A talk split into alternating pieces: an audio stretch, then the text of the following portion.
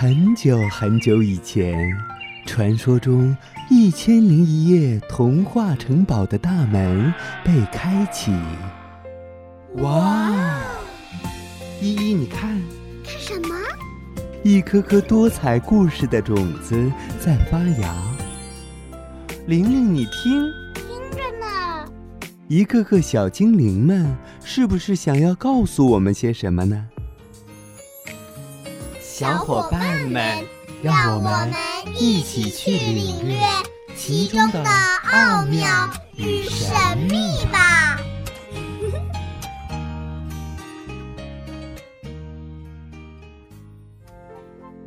大家好，我是本期小主播李舒瑶。今天我给大家带来的故事是《小猫刮胡子》。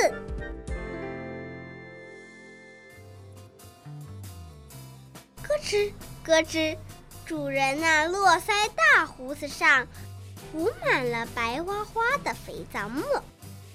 他对着镜子，正在用剃刀刮胡子。小花猫蹲在主人脚边，仰起头，用碧绿碧绿的大眼睛看着主人。主人刮完胡子，呵。年轻多了，他穿上笔挺的衣服，到别人家里做客去了。主人走了，家里静悄悄的。小花猫跳到桌子上，对着镜子一瞧，喵喵！哎呀，我的胡子比主人刚才的那些胡子长得多。难看死了！好在肥皂、剃刀都还放在桌子上。小花猫学着主人的样子，咯吱咯吱，把自己的胡子剃光了。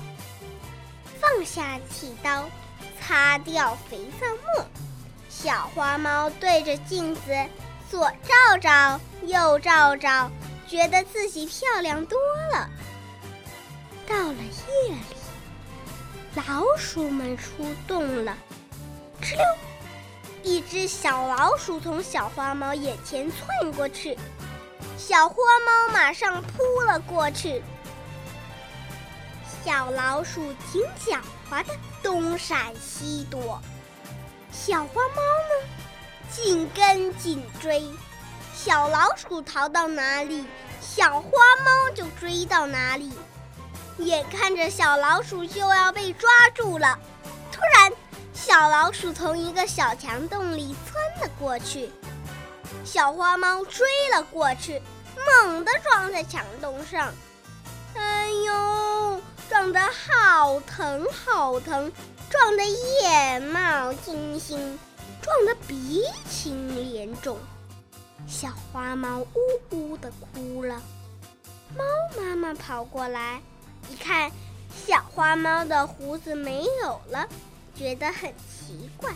它问：“你的胡子到哪儿去了？”“刮了。”“什么什么？你把胡子刮了？真胡闹！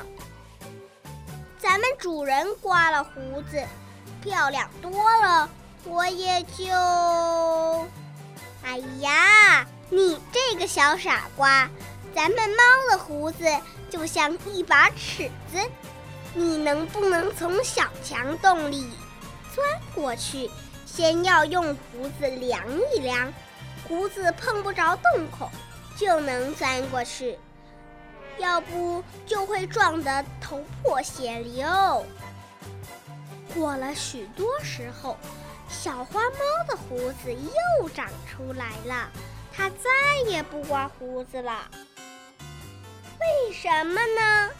因为小花猫懂得了，做什么事儿都得用脑子好好想一想，不能看到别人干什么就照样学什么。